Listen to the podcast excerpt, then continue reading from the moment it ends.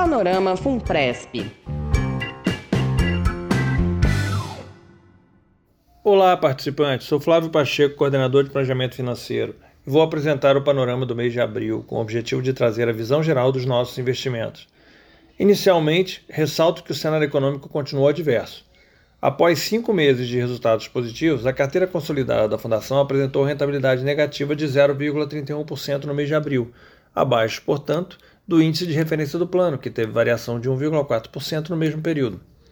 O segmento de renda variável, que tem benchmark Ibovespa, apresentou forte queda de 10,1% em abril, influenciado pelo aperto na política monetária americana, com elevação acelerada nos juros pelo Fed e o aumento nos casos de Covid na China. Perdas e ganhos ocasionais fazem parte da dinâmica do mercado e não alteram a perspectiva de longo prazo dos investimentos da Fundação. De fato, mais de 85% da carteira dos planos está aplicada em títulos públicos com retorno total projetado superior ao índice de referência, IPCA mais 4% ao ano, e a variação de preços até o vencimento não impacta esse retorno. Como o horizonte relevante de planejamento da Fundação é o período de aposentadoria dos participantes, enxergamos essas flutuações de preço no curto prazo como oportunidades de investimentos em títulos públicos com melhores perspectivas de retorno no longo prazo.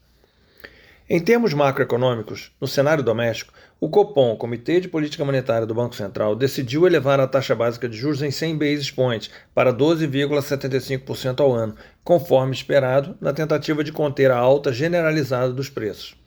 No comunicado, a autoridade monetária sinalizou nova alta na próxima reunião em meados de junho, o que torna possível a Selic atingir 13,75% neste ano. No cenário internacional, o mundo continua em período de inflação historicamente alta. A política monetária mais apertada em diversos países sugere que a economia global irá desacelerar nos próximos meses.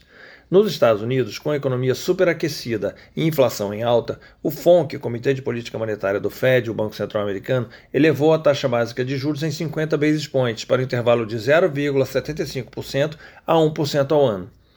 Adicionalmente, sinalizou que o ciclo de aumentos deve continuar neste ritmo.